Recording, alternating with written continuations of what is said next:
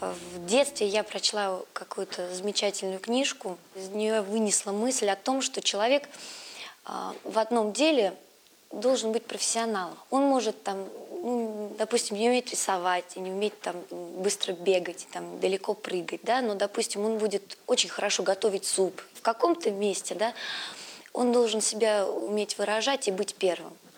Я очень долго искала это место, где я могу с кем-то соревноваться, где бы я была счастлива.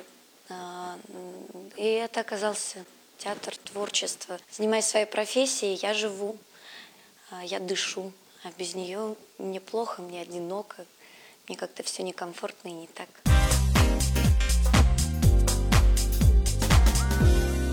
Мама меня сажала в зрительный зал.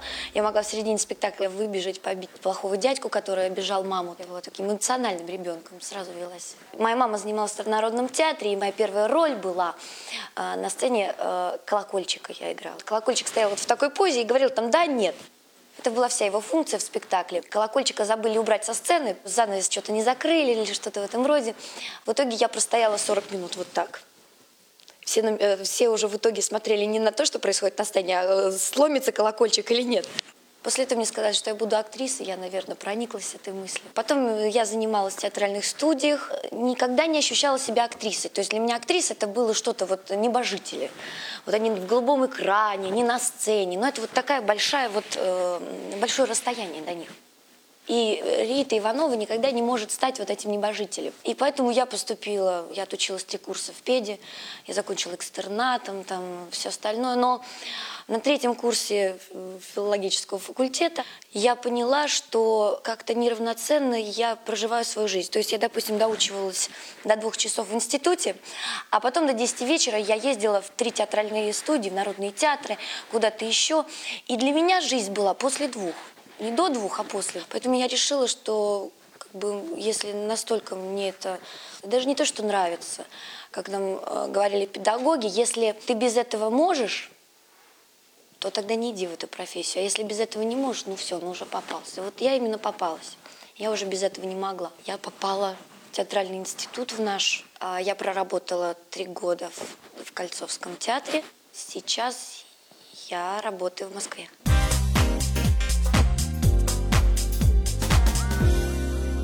Самом деле записывать эту фальшивенькую песенку было очень тяжело. Нотки-то она поет чисто.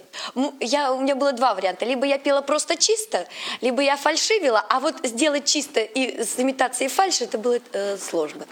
Вот поэтому долго записывалась песня.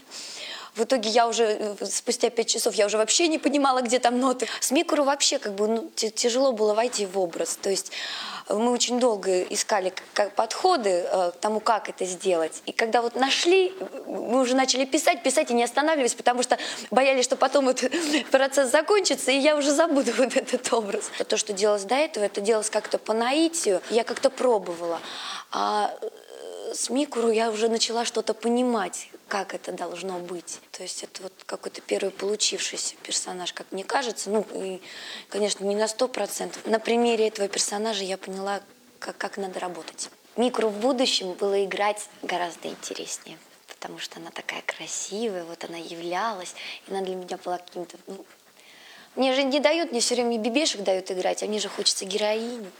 Вот, вот тут дали героиню, тем более, как бы она все знает, все видит, она такая женственная, поэтому ждала этих сцен, и мне было приятно их играть.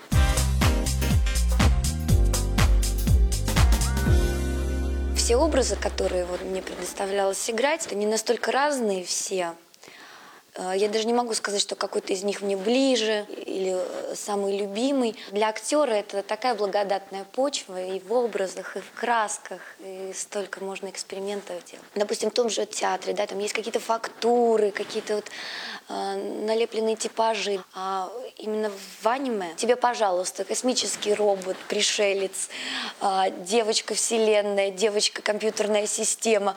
Вот, ну, где тебе в театре, да даже в кино тебе не дадут это сыграть. Это такая фантазия, это просто сказка. То есть у нас сейчас э, много кризисов в жанрах, в кино, в, в том же, допустим, в русской, в русской мультипликации, да, ну, я не знаю, с какими проблемами это связано, а от аниме я каждый раз не знаю, чего мне ожидать. Что будет на этот раз, какая вселенная, какая война. Что меня потрясает, в каждом мультике своя какая-то мысль, она выводится на протяжении многих серий. Все не просто так. Есть разные слои, допустим, реальности, разные миры.